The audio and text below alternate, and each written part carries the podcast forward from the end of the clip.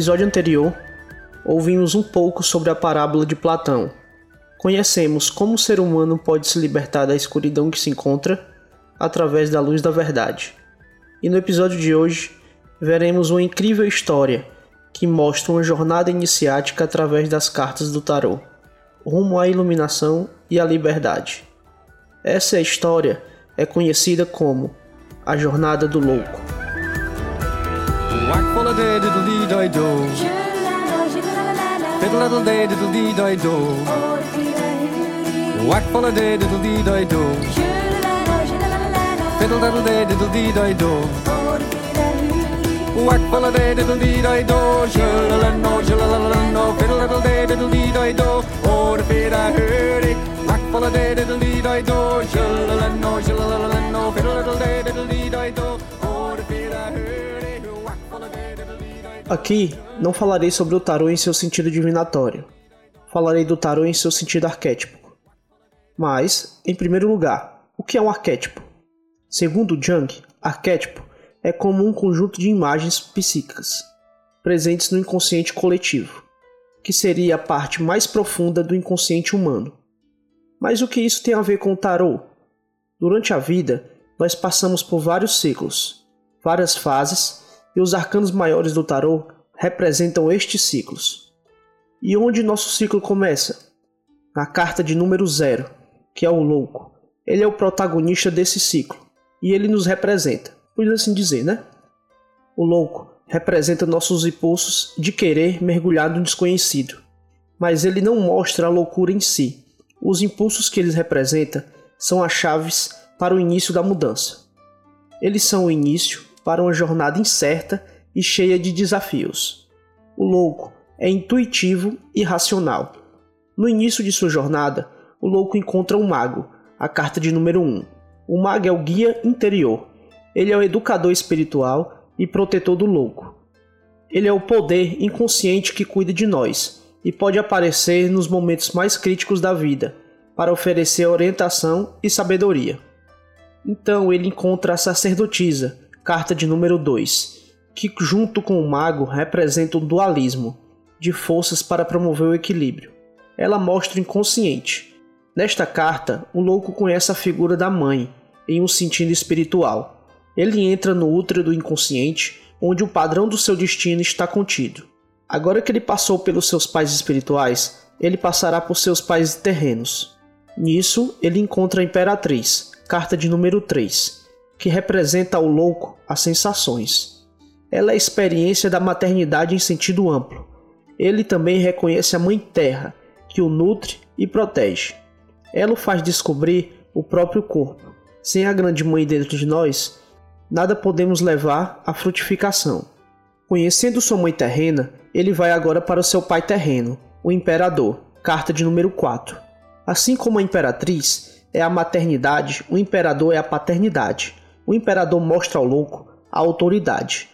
O louco sai dos braços protetores de sua mãe terrena e percebe que no mundo existem regras e estruturas que devem ser respeitadas. Agora o louco percebe que nem tudo é da forma que ele quer. O imperador dá a direção para ele e então o louco sai do mundo dos instintos inconscientes e aprende a enfrentar a vida sozinho. Quando o louco sai de seu conforto e vai se aventurar na vida, ele é exposto a outras opiniões, culturas e assim ele começa a desenvolver sua opinião pessoal. Logo ele encontra o Hierofante ou o Papa, carta de número 5, que representa nosso educador espiritual interno. Ele liga a nossa consciência terrena com os conhecimentos da intuição. As leis do imperador refletem um comportamento correto no mundo material. Já as do Hierofante refletem um comportamento correto aos olhos divinos. Com o Hierofante, o louco aprende sobre os costumes, se adaptando aos mesmos. Logo, o louco se viu em seu primeiro grande desafio para o desenvolvimento pessoal, o impulso da união sexual com outra pessoa e a escolha do amor. Agora o louco busca o equilíbrio que representa na carta dos namorados, carta de número 6. Mas ele ainda é impulsivo e suas escolhas são feitas sem uma perspectiva madura e imparcial. As escolhas feitas por ele derivam em seus desejos e não de suas necessidades. Assim, o louco deixa conformismo e começa a questionar o mundo. Assim, inicia a evoluir sua própria visão de mundo. A certo ponto, o louco já possui algum controle interno e ele deseja o sucesso e a força pessoal, que é o carro. Carta de número 7. A certo ponto, o louco possui algum controle interno e deseja sucesso e força pessoal, que o carro, carta de número 7, demonstra. Os impulsos confiantes e até mesmo os agressivos que o louco possui devem ser controlados. Saindo do conflito criado pelas suas escolhas amorosas, o louco enfrenta o desafio de aprender a controlar o impulso instintivo e até destrutivo do seu interior. Tendo certo domínio de seu eu, uma confiança típica da juventude, o louco alcança a harmonia e aprende a lidar com suas contradições, saindo da adolescência para o estágio seguinte de sua jornada. Com muita reflexão, o herói da jornada analisa seu passado, tomando decisões novas e melhores para o seu futuro. Ele quer obter sucesso em sua vida e então ele assume a responsabilidade de suas ações passadas. Então a primeira das quatro lições morais aparece para ele, que é a justiça. Carta de número 8. O louco está começando a refletir racionalmente e aprende a ter paciência e tolerância. As lições morais são importantes para o desenvolvimento individual do louco. Essas lições ajudam na formação do ego. Com a justiça, o louco sente a necessidade de desenvolver o seu caráter, e ao encontrá-la, ele aprende a cultivar a faculdade de uma mente equilibrada, aprendendo também a fazer o que ainda não conseguia na carta dos namorados: o julgamento imparcial, não influenciado pelas emoções e interesses pessoais. Aprendida a primeira lição, ele passa para outra lição moral representada pela carta do eremita, a carta de número 9. Nela, o louco passa a se perguntar: sobre o mundo espiritual com a necessidade de entender o sentido da vida, passando também a olhar para o seu interior buscando entender os seus próprios sentidos. Para isso, ele busca momentos de solidão. A lição aprendida pelo louco nesta carta é a lição do tempo. Ele percebe as limitações da vida material e aprende a ser sábio na solidão. Depois de sua busca espiritual, o louco toma consciência dos ciclos e padrões que a vida traz para nós, e ele percebe como todo mundo está conectado. Em busca de respostas, o louco encontra a roda do mundo, ou a roda da fortuna, carta de número 10, e com ela percebe que existem profundas e misteriosas forças que podem agir na nossa vida. Na roda, ele encontra o poder que tece o padrão da sua própria existência e vislumbra a beleza e ordem do mundo. Assim, o louco começa a descida para sua própria fonte. Agora, com o senso de propósito restaurado, o louco parte para sua outra lição moral, que está contida na Carta da Força, carta de número 11. Aqui ele aprende a desenvolver sua coragem, determinação e autodisciplina. Ele também desenvolve sua autoconfiança e integridade para com o próximo. Mas a vida não é um mar de rosas, e mesmo com determinação, o louco vive desafios que são difíceis de suportar. Ele se sente humilhado e derrotado, então decide apenas seguir o fluxo da vida.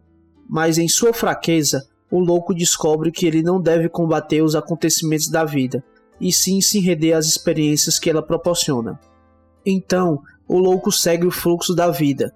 Ele percebe como as coisas estão diferentes e ele passa a aceitar o sofrimento que a vida possa exigir dele. Ele está agora na carta O Enforcado, carta de número 12. Quem o vê acha que ele está em completo sofrimento, mas ele está livre de pressões e de urgências. O louco agora se sente em completa paz e serenidade.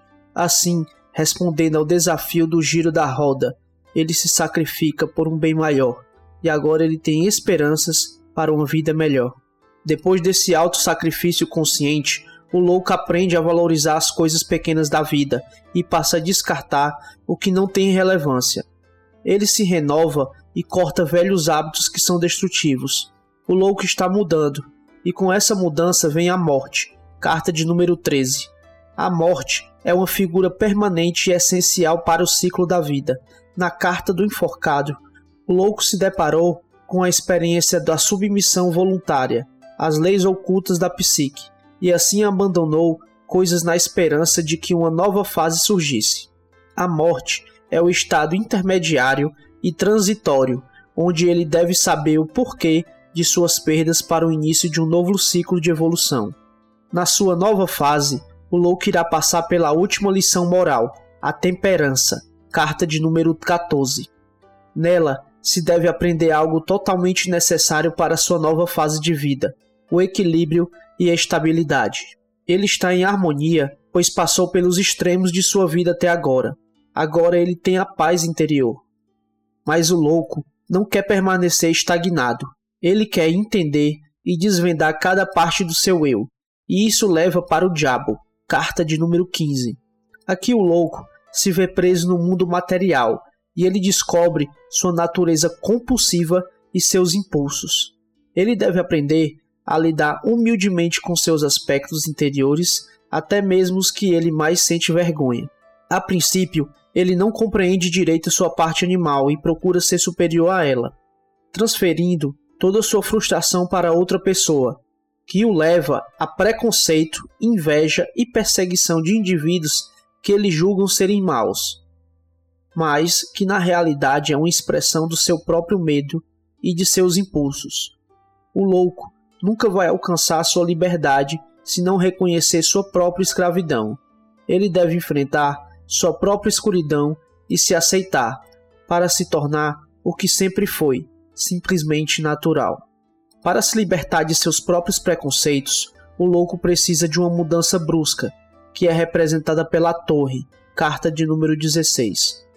A torre é o colapso dos velhos métodos. Dentre os arcanos maiores, ela é a única estrutura construída pelos seres humanos e representa as estruturas internas e externas que construímos para ocultar outras pessoas do nosso lado menos agradável. Ela mostra o ego que construímos e, mesmo parecendo como uma proteção, é na verdade uma prisão. Em certo ponto, o raio atinge e destrói a torre.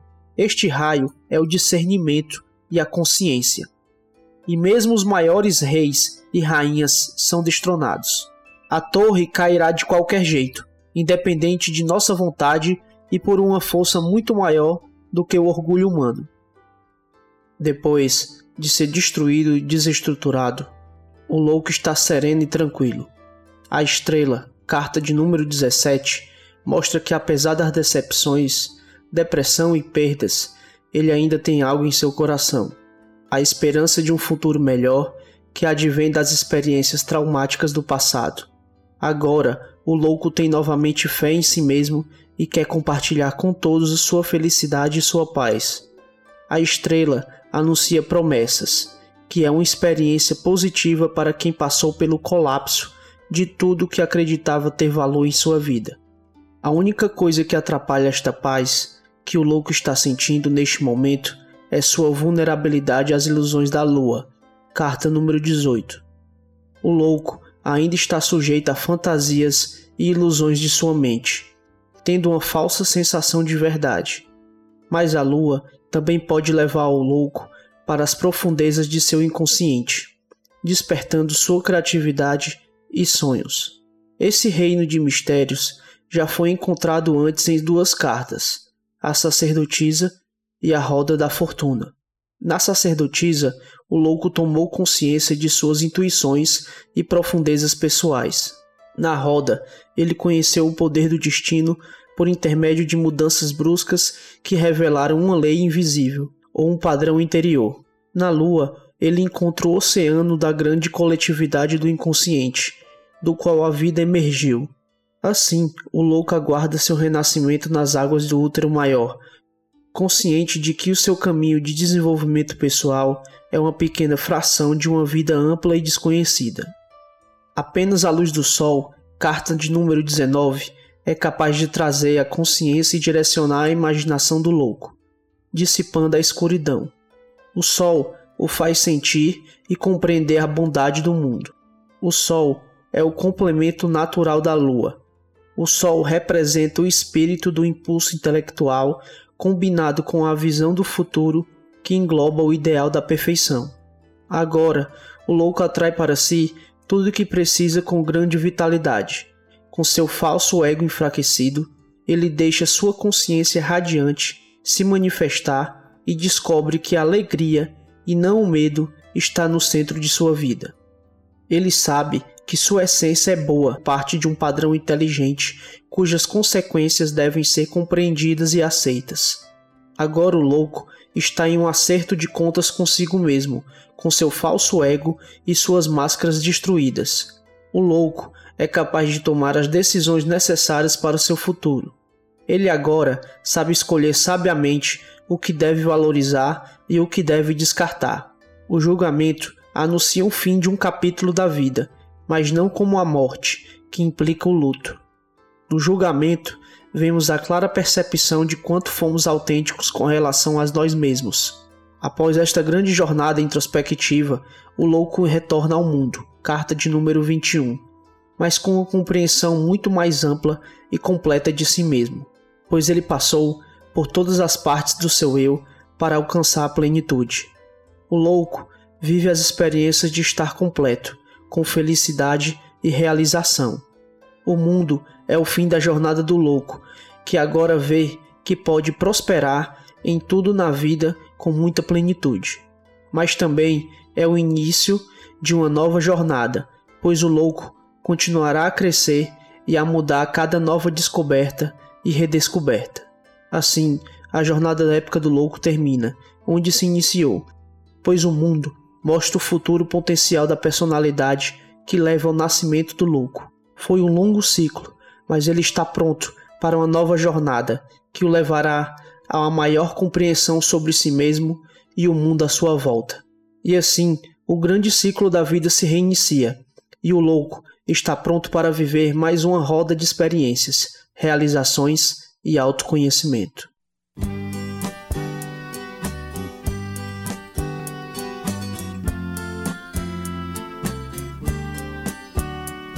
Eu devia estar contente porque eu tenho um emprego, sou dito cidadão respeitável e ganho 4 mil cruzeiros por mês.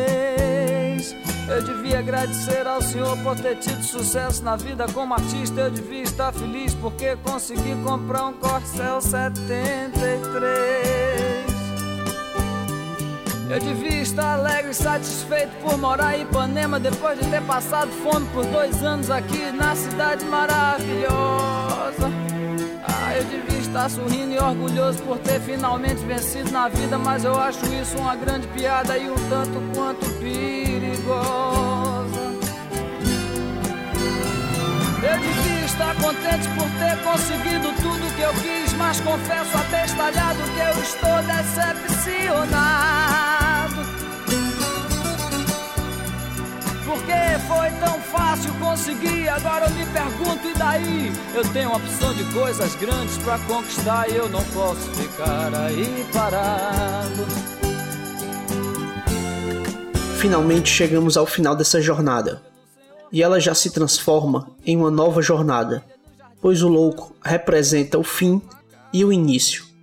Nesse momento, somos elevados a um patamar mais alto, pois finalizamos um ciclo e agora possuímos tudo o que precisamos para enfrentar os novos desafios.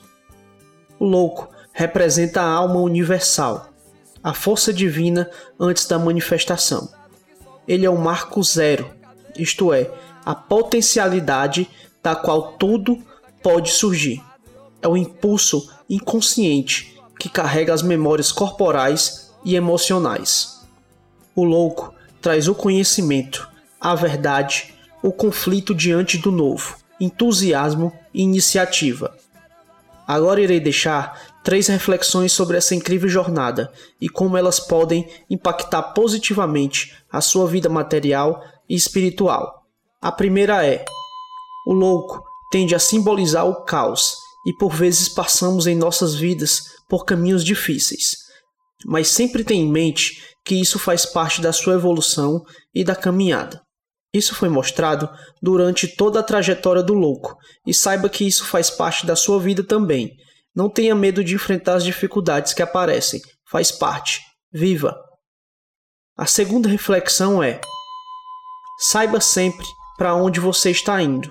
Um dos grandes problemas que assola algumas pessoas é a falta de objetivos e metas claras. Até algum tempo atrás eu não tinha nada disso, mas depois vi a necessidade de ter. Sabendo para onde você quer ir, tudo fica mais fácil, não é? A terceira e última reflexão é: tenha um propósito. A falta de um propósito claro por muitas vezes faz você se desviar do caminho e fazer coisas que não estão completamente alinhadas com suas metas e objetivos. Eu já tive grandes problemas com isso, e você? Essas foram algumas reflexões que eu tirei dessa jornada do louco. Quero que você saiba que essa jornada vai muito além disso. Essa pequena história é para aguçar sua curiosidade. Tem muita coisa escondida ainda. Pesquise. Agora vamos às práticas desse episódio.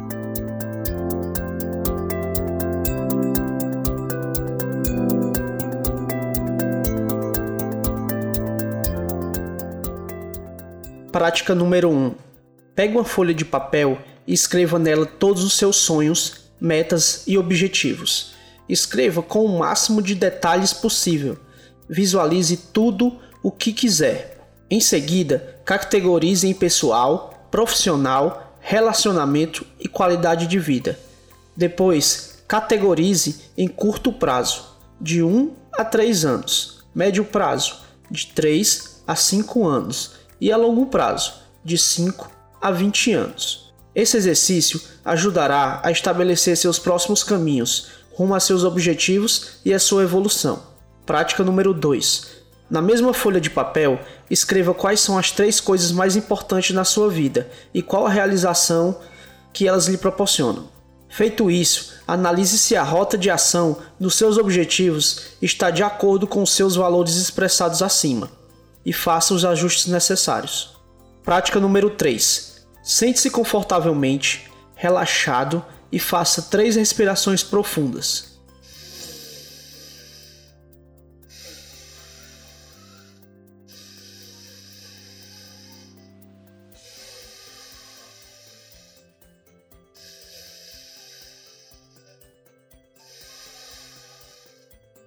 Agora de olhos fechados, Imagine uma grande tela mental na sua frente. Nessa tela, você está vendo o filme do seu objetivo sendo alcançado. Observe cuidadosamente todos os detalhes. Veja tudo o que gostaria de estar vendo. Ouça tudo o que gostaria de estar ouvindo e sinta tudo o que gostaria de estar sentindo naquele momento. Volte um pouco do filme e veja outras formas e opções de caminhos que te levarão à concretização desse objetivo. Agora, coloque mais cor nesse filme. Veja todas as imagens mais coloridas, mais intensas, mais vivas. Faça uma respiração profunda. E prepare-se para pular dentro dessa tela e assumir o seu papel no filme da sua vida. Um, 2, 3. Pule dentro da tela e assuma o seu papel. A partir de agora, você está vendo, ouvindo e sentindo tudo o que está acontecendo na trajetória do caminho para alcançar o seu objetivo. Veja como é bom se sentir feliz e reconhecido. Sinta como é bom partilhar esse momento com as pessoas que você ama. Mantenha esse estado de profunda alegria e gratidão. Não é bom? Lentamente, você vai voltar ao momento presente. Mas tenha a sensação de vitória, conquista e sucesso que alcançou. Repita esse exercício sempre que precisar reforçar a sua autoestima e manter a motivação é o momento de dar vazão à criatividade, expressividade e alegria de viver e fazer da sua existência uma manifestação dos dons divinos. Você consegue fazer todos esses exercícios? São bem simples, não é? Conta para mim depois o sentimento que você teve ao fazer o exercício da prática número 3. Não esquece de contar, hein?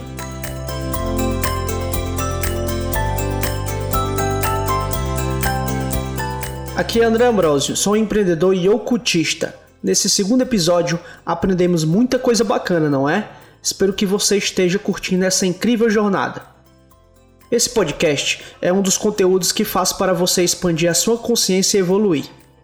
Não esqueça de acessar o meu site www.andreambrosio.com. Lá você vai encontrar outros conteúdos como esse que ajudarão você na sua caminhada. Calma, ainda não acabamos. Quero te contar uma pequena história que descobri esses dias e achei bastante interessante. Depois dessa pequena história, vamos às considerações finais desse episódio.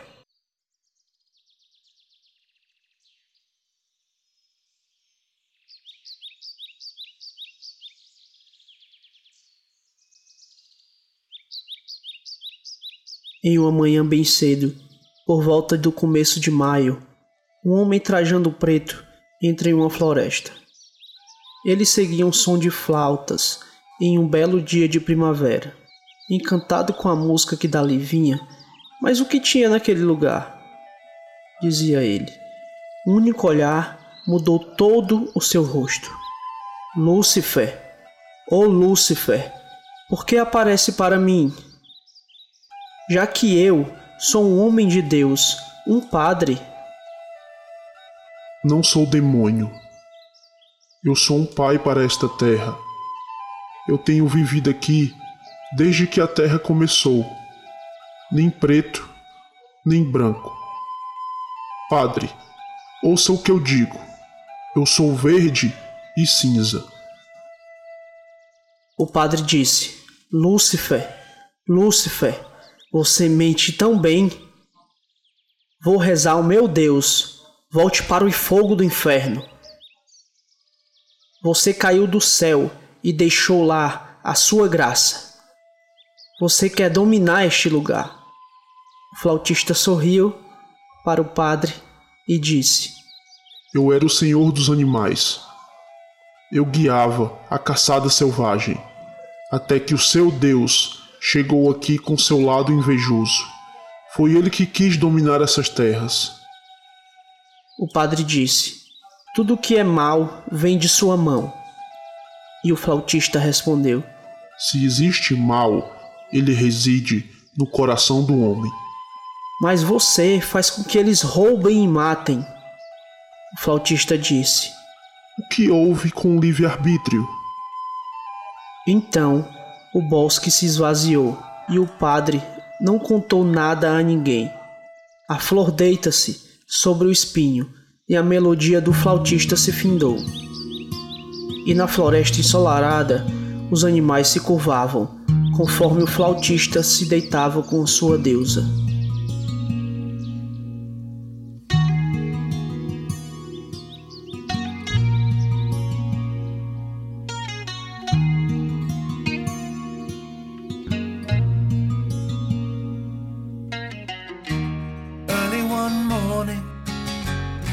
Round the first of May. A man in black came walking into a woodland glade. Following the sounds of pipes on this beautiful spring day. High from the music that they made. But what beheld him within that place? A look of recognition fell across his face.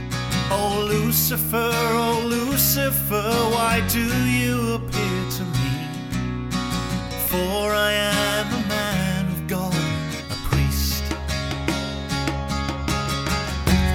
I'm no devil,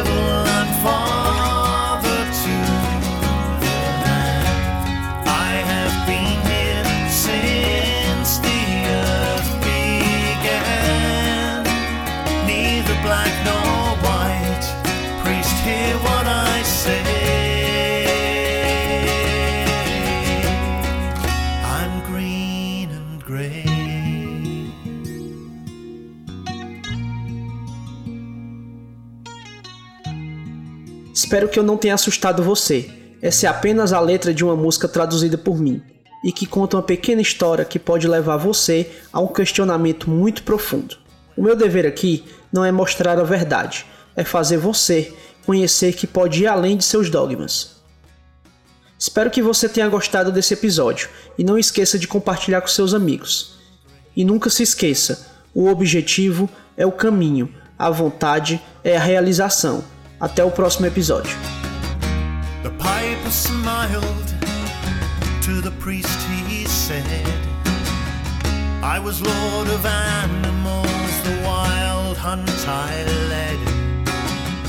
until your God came here and with his jealous hand.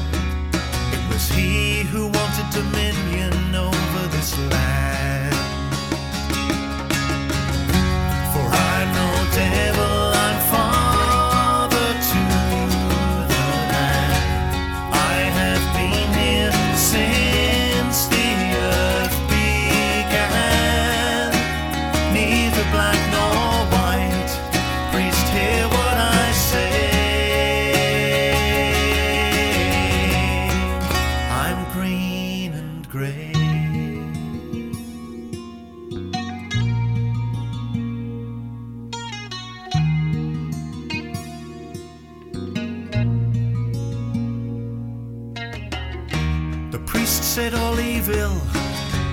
Comes from your hands.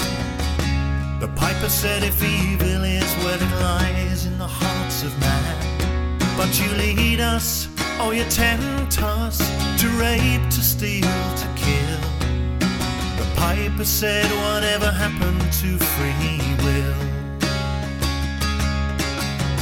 Then the grove lay empty. The priest told no. The blossom lay upon the thorn, and the piper's tune was done. And in the sunlit forest, the animals they bowed as the piper laid his goddess down. For I'm no devil, I'm far